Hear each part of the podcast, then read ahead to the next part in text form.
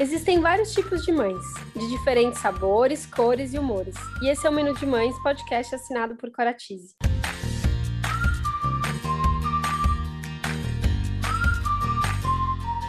Eu sou a Cora, mãe da Teodora, trabalho há 10 anos no mercado infantil e sou idealizadora do Menu de Mães, onde vou compartilhar com vocês experiências, aprendizados, através de reflexões, entrevistas e bate-papos, para trocarmos muitas receitas.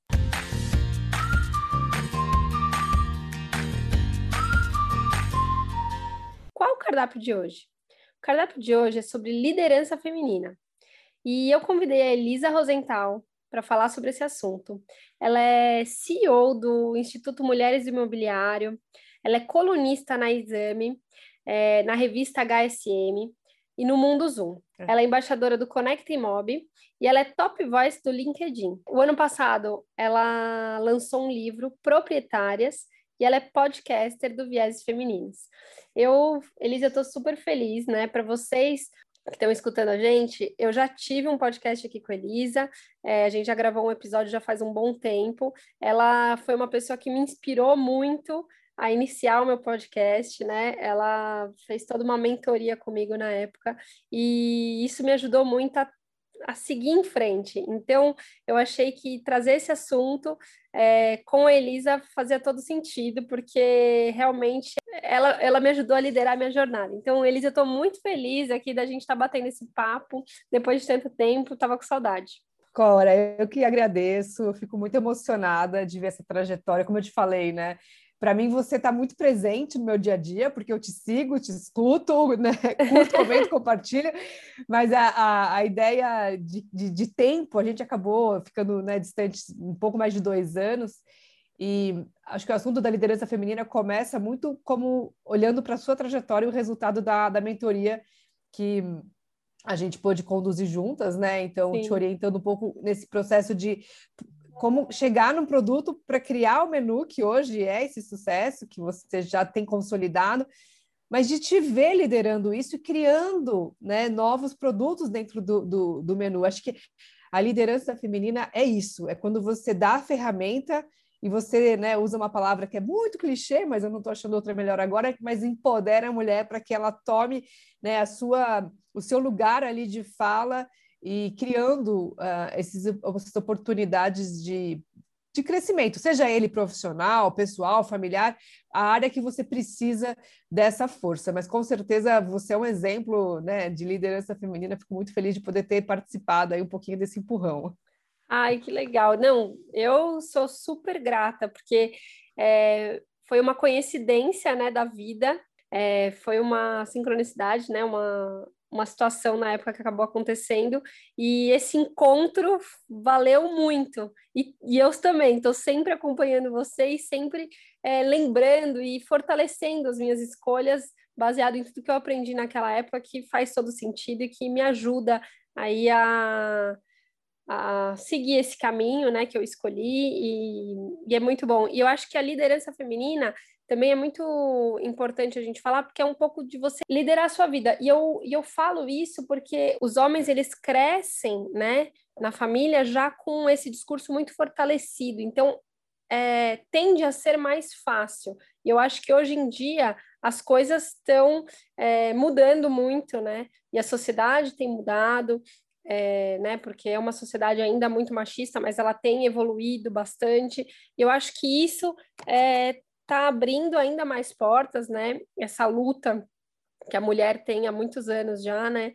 E a gente cada vez mais está conseguindo vencer algumas alguns padrões sociais que já estão super estabelecidos e, e, e eu acho que isso só fortalece a gente como mulher para seguir aí liderando é, novos caminhos. E, bom, sabe que falar. Não, eu ia fazer um comentário, né? É, uma certa vez eu estava num projeto com uma pessoa e a gente chegou até a, a ter uma pequena desavença, porque eu uso muito essa, esse termo, né? Liderança feminina. E essa pessoa virou e falou: Eu não acredito que liderança tenha gênero. Acho que liderança não tem, né? Não tem que falar se ela é feminina ou se ela é masculina. E aí eu, eu até né, criei ali uma situação que falei: não, eu acredito que a gente tem que falar da liderança feminina, porque tem uma diferença muito grande ainda do que é o assunto liderança para a pauta masculina, tanto que a gente vê aí os grandes exemplos de cargos mais estratégicos de liderança ocupados majoritariamente por homens, e a dificuldade que muitas mulheres têm ainda em se assumirem como líderes ou enxergar esse assunto como uma pauta feminina. Então a gente precisa falar dessa, né, desse espaço onde a mulher ela conquista um lugar que não precisa necessariamente ser um lugar de diretoria, se leve, ou um lugar de destaque, mas um lugar com si mesma, de se assumir na sua vida, independentemente do cargo que ela tem, ou se ela eventualmente até nem está trabalhando, ou não tem uma, uma pretensão né, de ter um cargo de, de, de, liderança estratégica, mas que ela exerça uma atitude de liderança na sua vida. E acho que é importante que você trouxe, Cora, porque quando a gente pensa na nossa infância, e o menu de mães ele coloca uma lente muito nesse momento, é, existe um viés inconsciente em todo mundo, e eu me incluo nessa, nesse viés inconsciente, de a gente querer educar a mulher para ela estar tá sempre na dependência de alguém. Né? Então, na dependência de um casamento, na dependência de alguém vai lá, a história da própria Disney, né? De vir um príncipe que vai te salvar, vai vir Sim, um cavalo que é branco que vai ali, vai trazer a solução da sua vida, uma poção mágica né? Ou alguma coisa ali que vai resolver o seu problema. E a pauta liderança é justamente te colocar é, em evidência quais ferramentas você tem para que você exerça uma atitude de liderança na sua vida para aquilo que você quer atingir. Aí é pessoal, profissional, familiar, qual que seja o seu momento. E, e, acho que é importante a gente dar, dar, esse disclaimer inicial, porque não é um assunto aqui para ficar discutindo se você vai ser CEO ou não. Exato. Mas é que, que atitude você vai exatamente. ter na sua vida, né? Exatamente. É. E entender que é exatamente isso. É, as mulheres, né? A gente tem que observar as mulheres de formas diferentes, porque cada uma ocupa um papel, né? Então, eu posso estar tá falando da minha forma, como eu enxergo a liderança, e posso falar como é mais fácil ou não para mim alcançar isso. Uma outra pessoa, que muitas vezes é mulher também, passa por uma outra situação ou até uma questão social, é, né, uma questão ligada muitas vezes à, à raça ou a condições mesmo é, sociais que impactam ela de outra forma. Então, a gente está falando também de oportunidades diferentes que as mulheres têm, entendeu? Então, além de ser difícil para a mulher já é, essa questão da liderança, porque infelizmente, como a gente citou, e eu acho que por isso que eu quis levantar essa, essa bola aqui, é porque esses preconceitos eles já existem. A, a mulher é isso, ela ela nasce e ela é criada muitas vezes de uma forma é, fragilizada, né? É, mais sensível, como se ela fosse realmente uma pessoa que dependesse mais e tudo. E sem pensar que essa mulher é, nasceu de uma mulher forte, né? que trouxe a Não, e que os homens, que o homem que os homens também nasceram dessa mulher. É, Exatamente. Acho que esse é o, é, essa, esse é o ponto que a gente precisa colocar para reflexão, né? Que todo Exato. mundo nasceu da barriga de uma mulher. Exatamente. E uma outra coisa que eu acho interessante é, é pensar que assim os homens eles também se sentem intimidados porque eles crescem com a necessidade de não parecer uma mulherzinha, né? Eles escutam isso desde a infância. Não faz assim, está parecendo mulher. Não gosta disso, parece mulher. É uma crítica ao feminino muito grande, como se ser né, daquele, daquela forma não fosse é, positivo. E aí o homem é sempre ligado à força e a mulher sempre à fragilidade. Então, é por isso que também intimida os homens, as mulheres que vêm é, galgando aí o espaço de liderança independente do cargo que elas vão ocupar, se é dentro de casa, se é, né, se é no, num trabalho fora de casa, enfim. É, os homens também têm essa dificuldade, ainda que tenham uma mente mais aberta, porque a gente tá, está inserido na nossa cultura, né? É, eu acho que a gente, quando a gente consegue quebrar né, esses padrões de comportamento é, a gente começa a perceber o quanto que a infância tem um fator essencial para a construção dessa, desses exemplos de lideranças femininas ou de comportamento para uma liderança feminina. E aí você deu exemplos clássicos, né? Ah, se comportar como menininha, meninos não podem chorar, né? e outras, outras coisas que às vezes nós, que somos mulheres esclarecidas, que trabalhamos Sim. com temas a gente até se coloca em momentos que você fala, gente, mas como que eu estou pensando, né? E quase verbalizando algo Isso, que eu, eu não deveria exatamente. estar falando, porque vem de um vem de um padrão histórico tão enraizado Exato. que a gente precisa de um trabalho de consciência diário para quebrar padrões e paradigmas. E a gente está falando aqui de um espaço, né, Cora, de mulheres que trabalham com assuntos uh, todos os dias e a gente cai muitas vezes em lugares de autocrítica de falar eu não deveria estar fazendo isso, seja para uma educação né, mais consciente em relação à psicologia positiva, ou qualquer que seja o caminho que você adota na sua educação em casa, é, mas seja na pauta da equidade de gênero e de criar crianças que não tenham esses vieses. Eu falo aqui como mãe de um casal, Sim. E quantas vezes, né, é, eu tô pintando a unha e meu filho já não chegou e quis pintar a unha, e aí eu vou falar alguma coisa do tipo, ah, mas homem não. Não, filho, vamos pintar a unha. Vamos pintar, não tem problema nenhum. Vem cá dar unha e vamos pintar. E aí uh, alguém faz algum comentário e gente, o meu filho não é menos homem porque ele quis pintar a unha, porque ele viu a mãe dele pintar. A maior referência que ele tem dentro de casa nesse Exato. momento sou eu, e eu estou pintando as unhas. E se ele quer pintar a unha, não tem problema algum, né? E esse tipo não de coisa que a gente, às vezes. Né? Não, e a gente pega em, em, nos, nos, detalhes simples do dia a dia. Sim. E naquelas coisas que a gente, né? E aí vai e dá lá o, o boneco do He-Man, do Batman, do whatever para o filho. E se ele quer um dia ter uma boneca ou brincar com uma boneca, você não vai dar? Então são assim, são. são é, é, Ele também vai é, ser pai um dia, muito... muito... provavelmente, né? E por que não brincar Exatamente. disso? Por que não quer também reproduzir isso que ele vê em casa? É, é tão natural a criança querer reproduzir é. isso, né? Por que, que ela tem que ser é. taxada, né? Ou, ou, entrar numa caixa desde tão cedo?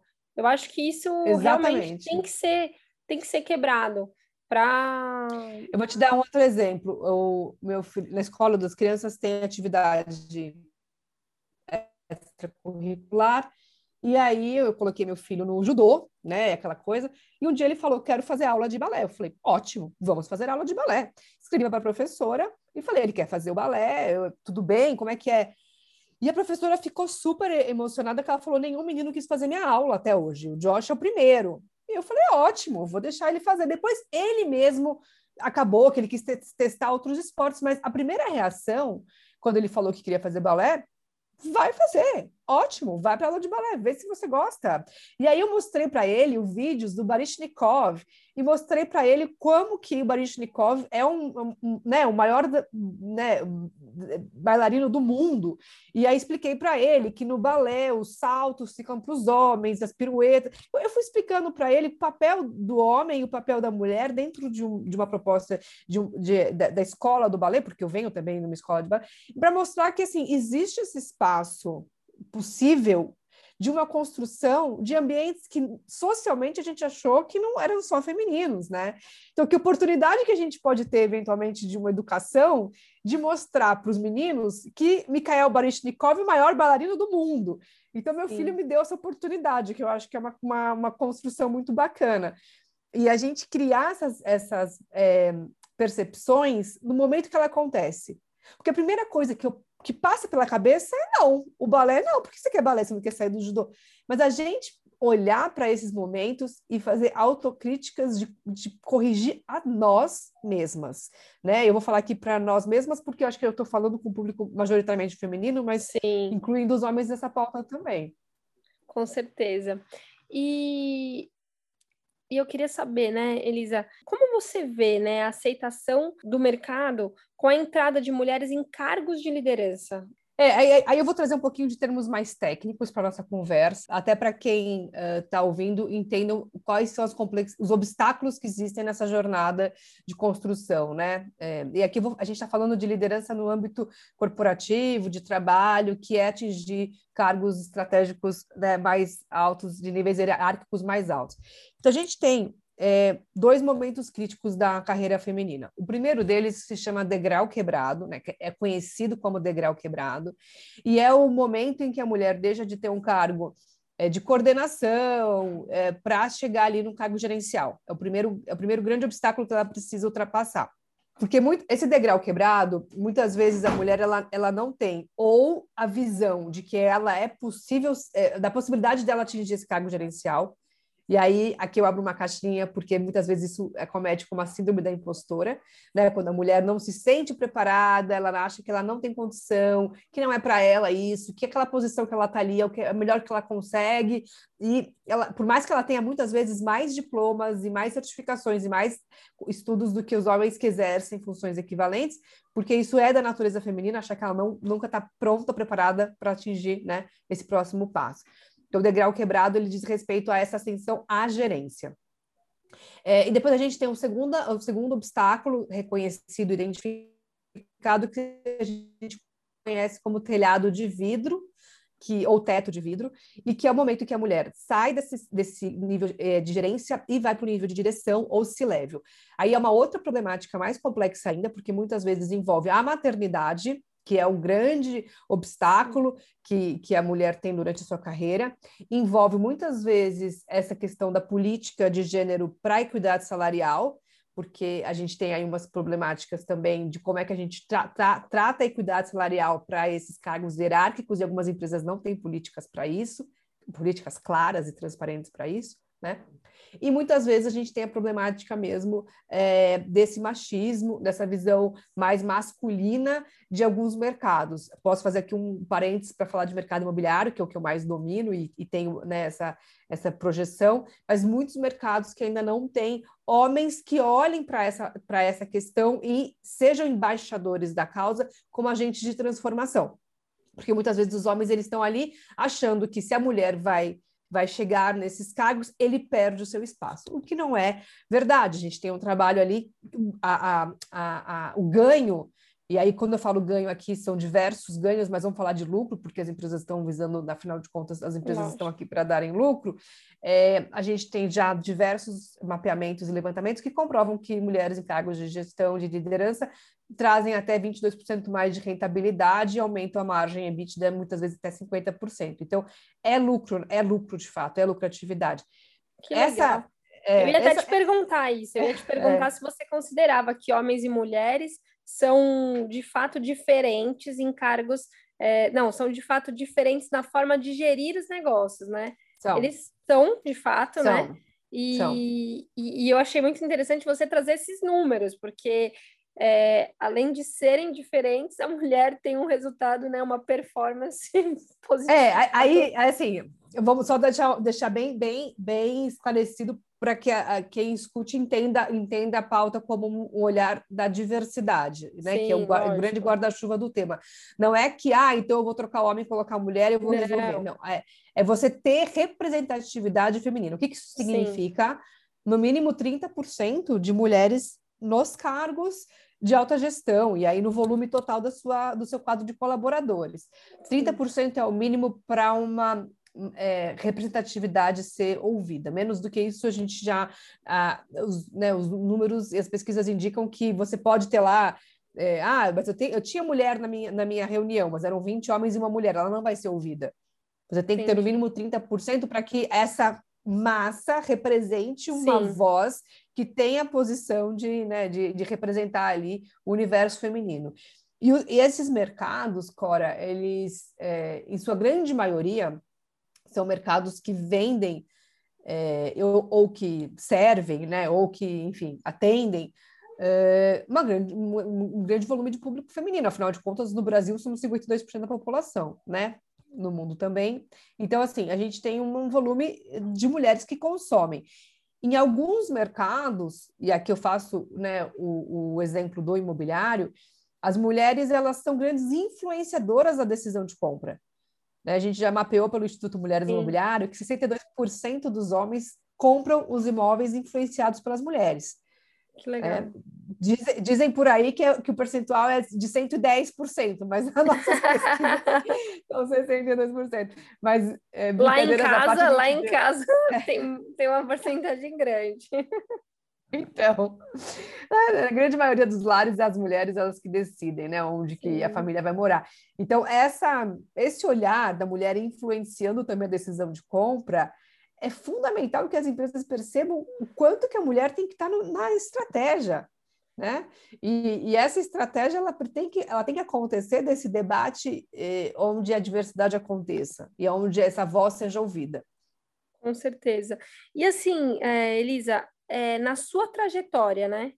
Você teve que lidar, né, com muitas situações provavelmente difíceis, né, para alcançar esses cargos de liderança.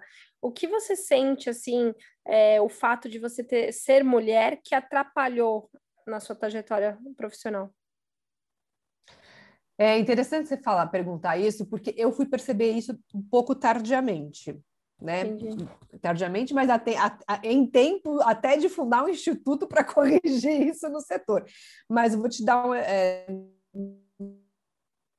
minha experiência, né? Quando eu estava numa incorporadora que eu era gerente, cuidava de 22 empreendimentos simultaneamente no Brasil todo e um gerente que era meu par, que cuidava de três pré-lançamentos. Eu estava ali com empreendimentos sendo entregues, enfim, centenas de unidades sendo entregues, né, de, de, de prédios de, no Pará, enfim, no Brasil todo. E o gerente cuidando de três pré-lançamentos, ou seja, que não tinham nem unidades de fato entregues, estava naquela concepção de produto, que é uma fase mais de assuntos mais internos. E aí eu descobri que é, pelo RH que ele ganhava mais do que eu pelo fato dele ser homem. E eu, e eu na hora falei, imagina, gente, isso não existe, eu não vou acreditar nessa informação. Só porque ele é homem, ele ganha mais? Eu, eu cuido cinco vezes mais de produto do que ele, do que ele, olha aqui, trabalho, né?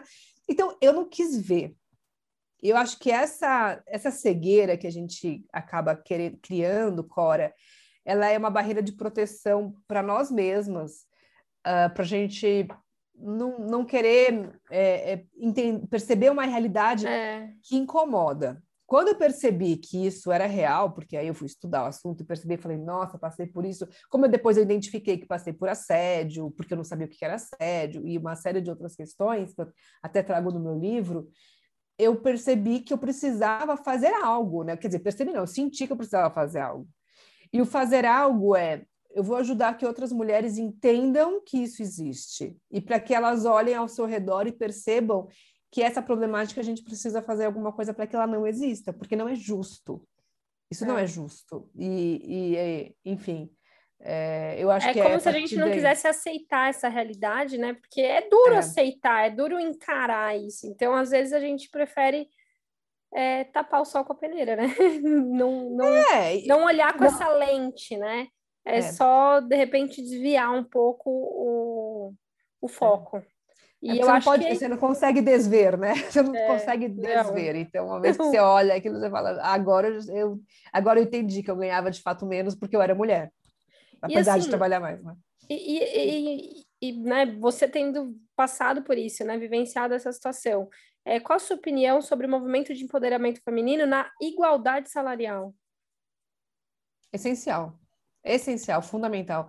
É, algumas, algumas questões relacionadas à, à pauta da representatividade feminina no ambiente de trabalho, político é, e qualquer outro ambiente onde a gente precisa né, ter um volume mínimo de mulheres para que a gente para que possamos nos sentir representadas nesses espaços é, os movimentos é, femininos eles são essenciais e aí eu te digo, Cora, que muita gente me pergunta o que, que você quer atingir com o Instituto Mulheres Mobiliário? E eu respondo, eu quero atingir o dia que eu não precisar ter um instituto. Porque o dia que eu não precisar, não fizer sentido eu ter um Instituto Mulheres Mobiliário, é porque o, o, o, o, setor imobiliário já vai ter incorporado essa pauta é. como sendo natural, mas ainda, infelizmente, eu ainda vejo que eu tenho muitos anos de trabalho pela frente, Sim. porque eu vejo a dificuldade de falar desse assunto em vários núcleos.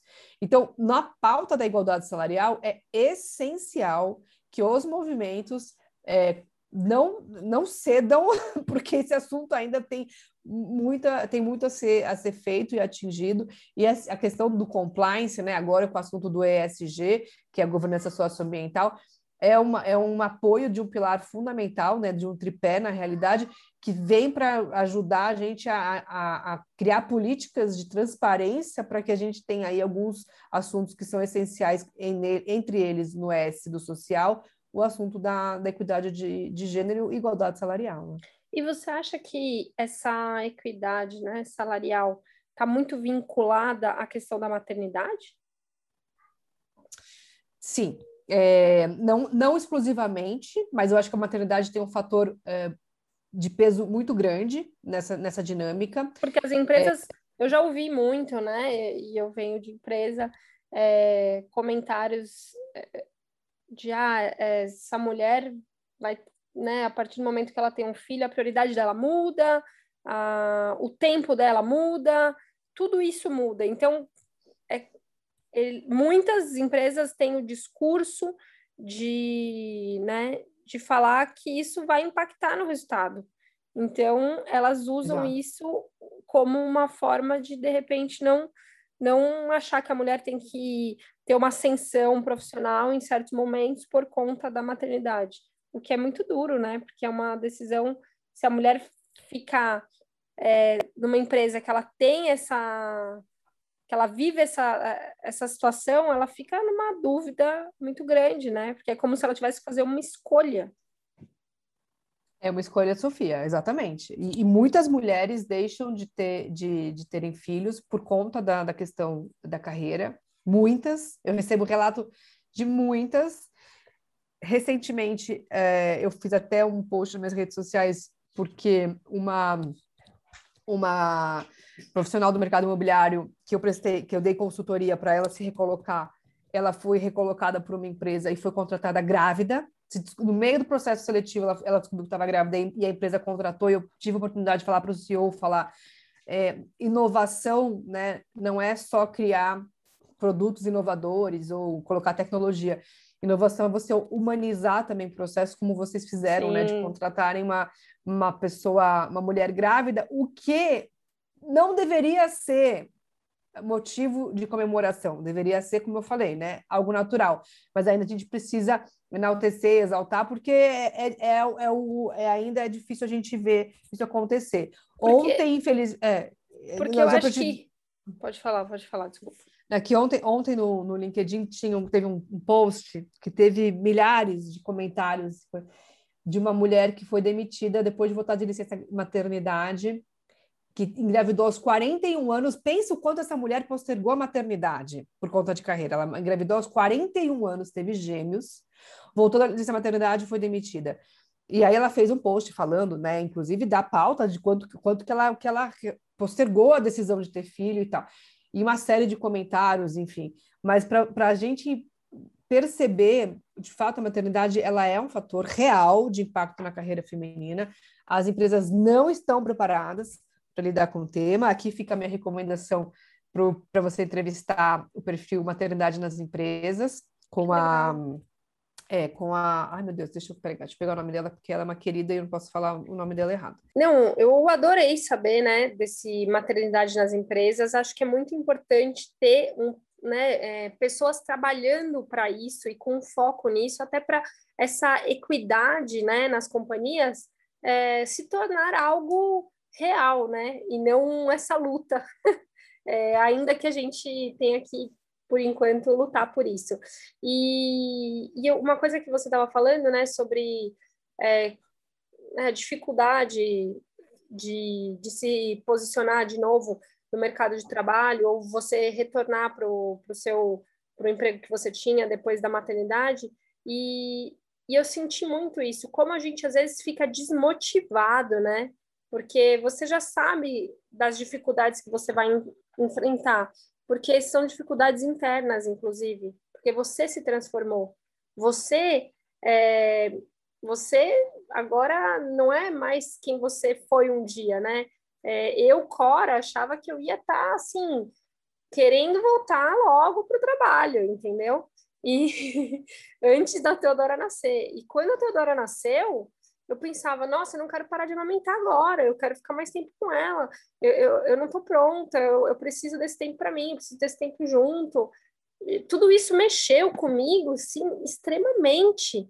E eu não tinha ideia de que isso ia acontecer dessa forma. E, e só foi e foi libertador, na verdade, o dia que eu pude verbalizar isso, né? Explicar para a empresa a situação que eu estava vivendo e graças a Deus eu tive a oportunidade de, de poder segurar mais um tempo. Lógico que tiveram né, reajustes aí na minha situação por conta disso, mas é, eu, foi uma sensação maravilhosa um, e uma sensação de alívio mesmo, né? Até porque você, é, depois que você se torna mãe, é isso, você muda, sua cabeça muda, seu comportamento muda, sua prioridade muda, mas não quer dizer que você não quer mais entregar o que você entregava, mas muitas vezes, talvez, o, o, formato, é, você pensa que, que talvez você queira mais flexibilidade, então isso impacta muito é, no seu retorno. Então, eu acho que é, um, é uma dificuldade muito grande para a mulher e muitas vezes ela se desmotiva nesse, nessa retomada. E se não tem um líder, né, que, que acolha essa pessoa nesse momento, fica ainda mais difícil para seguir em frente, para você não, não desistir do seu sonho, porque você não quer ter que escolher uma única coisa, você só precisa é, de suporte, né, de apoio para ajustar novamente é. essa, essa vida aí que se transformou. Exato. É, acho que tem alguns fatores aqui, faz, é, e tem alguns fatores né, nesse, nesse, relato que você trouxe. Primeiro, a questão é, que eu acho que tem um, um, a pandemia deixou alguns saldos, né? Evidentemente que o, o saldo é negativo em todos os aspectos, mas ela trouxe algumas mudanças que é, mexem um pouco nessa estrutura. A questão do trabalho híbrido, sendo já é, um trabalho é, regulamentado, ajuda em alguns sentidos quando a gente pensa na possibilidade dessa mulher ter mais tempo com o filho, amamentando e tal. Então, acho que isso vem como um, um fator de fortalecer esses laços, né? Na minha época não tinha, eu voltei a trabalhar dentro ali dos 120 dias de licença.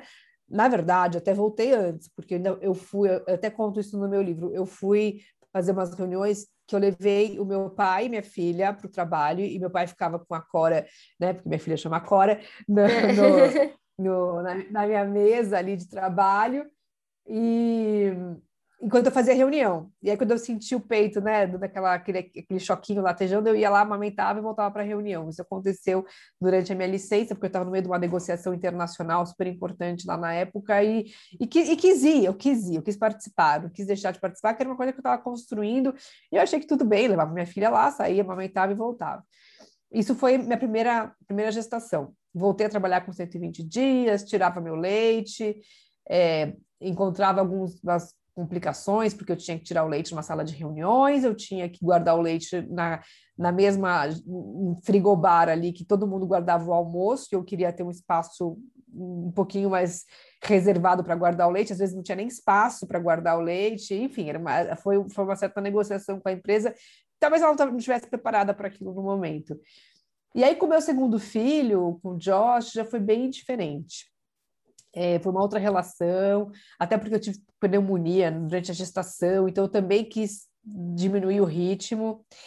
E aí, quando eu voltei da licença maternidade, Cora, eu tive uma reação muito é, difícil de eu encarar, porque eu sempre fui uma pessoa assim, de muitas, né, muito resultado, de muita proatividade e tal, e eu senti a empresa né, na época minha chefe, inclusive mulher, e olha que, que né, curioso, porque a gente vê que muitas vezes vem da própria mulher esse preconceito, vetando a minha participação em diversos projetos, em diversas é, frentes. Até que chegou um dia que eu falei para ela: o que está acontecendo? Né? Cadê meu espaço aqui que eu construí ao longo desses três anos e tal? Ah, não, tá complicado e tal, tal, tal. E assim, eu não sei eh, te dizer hoje, eu não posso te afirmar com toda a segurança, mas sem dúvida alguma o fator maternidade impactou, né? Então, com certeza. É, foi até quando eu saí dessa empresa que eu resolvi começar a estudar liderança feminina, me aprofundar no tema, né? E, e criar esse movimento que hoje é, é, tem formato né, do Instituto Mulheres Imobiliárias, mas começou como um movimento. Temos, somos mais de 800 mulheres, com vários projetos nacionais da pauta feminina no ambiente do imobiliário, e, e para também provocar muito o setor, por meio das entidades de classe e empresas, que, que olhem para as mulheres né, da nossa sociedade, porque é, é, é um assunto que hoje a gente não pode ignorar, né? Ainda mais com notícias tão cruéis que a gente vê todo dia de violação dos nossos corpos, da nossa dignidade. Então, a gente precisa, de fato, trazer esse assunto para dentro das empresas também. Com certeza. E, Elisa, assim, é, né, você como mulher, né, qual a maior dica, assim, uma, uma sugestão para essas mulheres que estão iniciando no mercado, é, ou para essas mulheres é, que elas consigam se fortalecer para assumir cargos de lideranças nas suas vidas, né? É, bom, a liderança da, da nossa vida, a dica é, é, é você encontrar né, um, um caminho onde você tenha mentoras que te inspirem, é, seja uma mentoria como a gente fez, mas sejam mulheres que te inspirem, que você possa ter acesso para essa visão né, de quem eu quero ser, onde eu quero chegar, quais são meus exemplos. Isso é super importante. Pode parecer às vezes balela, mas é muito importante, porque a gente se inspira em exemplos. E tem uma frase que eu uso muito que é você não pode ser o que você não pode ver. E quando você não se enxerga nesses espaços, é muito difícil você conquistar. Né? Então, a, a, essa visão de quem, quem eu me inspiro, quem, quem mostra para mim caminhos que eu quero trilhar, não que você vai copiar aquela pessoa, mas você vai se inspirar nela, ela vai te mostrar ali né, algumas ferramentas é, de é, emocionais, profissionais e outras tantas inteligência, né, inteligência emocional e, e outras tantas que você pode se inspirar para muitas vezes saber aonde eu quero ir. Né? E fazer esse trabalho de autoconhecimento, que é um trabalho que você pode ter diversas é, ferramentas ou estruturas para chegar neles, seja aí espiritual, religioso, profissional, coaching, mentoria, líder espiritual, guru, o que você quiser. Busca uma, uma estrutura que te dê essa, né, essa musculatura de autoconhecimento, porque a partir dessa, desse caminho você vai poder trilhar. É, visões de futuro. E as visões de futuro, costumo falar isso nas mentorias, né, Claro? Não é que você vai é, chegar exatamente naquilo que você projetou. O caminho pode te mostrar obstáculos que te levam para outras, né, para outros resultados. Só que você vai ter ali uma orientação, né, pra, em qual, qual rota seguir. E Sim. essa orientação, quando a gente fala de, de, trajetória de liderança feminina e de escolha de carreira ou escolha da sua posição, qualquer seja ela, é, é fundamental para a gente entender um, o que, que a gente quer, quem a gente quer ser né, na nossa, no nosso exercício como líderes e, e mulheres, líderes femininas. Que legal. Elisa, eu amei assim o nosso papo. É, você é realmente muito inspiradora uma líder mesmo. É, é. Fico muito feliz de ver que nós somos representadas por pessoas que é, têm essa força, né? É, na fala, nas atitudes. Então, assim, eu gosto muito de bater papo com você. Tava com saudade, realmente, Também. porque foi muito gostoso poder ter essa conversa com você, né? Aprender mais. É, e, e, enxergar, né? Porque eu acho que quando a gente é, toca nessas pautas, a gente sempre tem a oportunidade de aprender ainda mais. E, e agora veio um insight para mim que é muito bacana, que é a gente tem que se motivar cada vez mais por nós, né?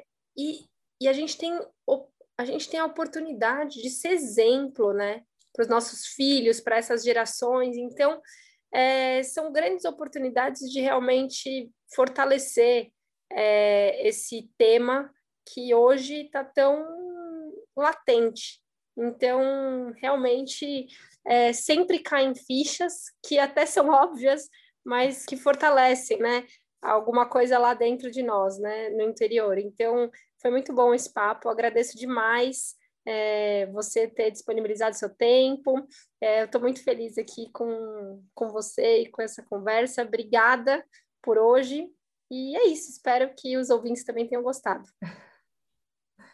Ah, obrigada a você. Eu fico muito feliz. Acho que é, a felicidade da, da nossa missão aqui é quando a gente vê que ajudou né, outra, outra mulher a, a conquistar assim, o, seu, o seu caminho. E, e eu fico muito feliz com, com o teu crescimento. Eu acho que você está voando, acho que o menu, o menu tem muito, muito, muito a conquistar ainda. Você abraçou isso como sendo algo genuinamente seu, é tua cara, dá pra, dá pra, a gente se diverte junto com você, se emociona junto com você, se informa. Então, feliz de ter participado do, de regar essa sementinha. Acho que eu pude colocar uma aguinha ali na terra, porque já estava perto, mas que nasceu um projeto tão bonito. Então, que, que floresça muito. Obrigada, Elisa. Com certeza você foi é, não foi uma sementinha, não, foi uma sementona. tá bom? Obrigada. Mas é isso, obrigada e até a próxima. Se você gostou desse podcast, compartilhe com os amigos, não deixe de nos seguir e acompanhar todo o conteúdo que ainda vem pela frente. Siga também nosso Instagram e aproveite para me enviar mensagens do que você mais quer escutar aqui no Menu de Mães. Vamos degustar juntos cada item do nosso imenso cardápio da maternidade. Beijos, Có!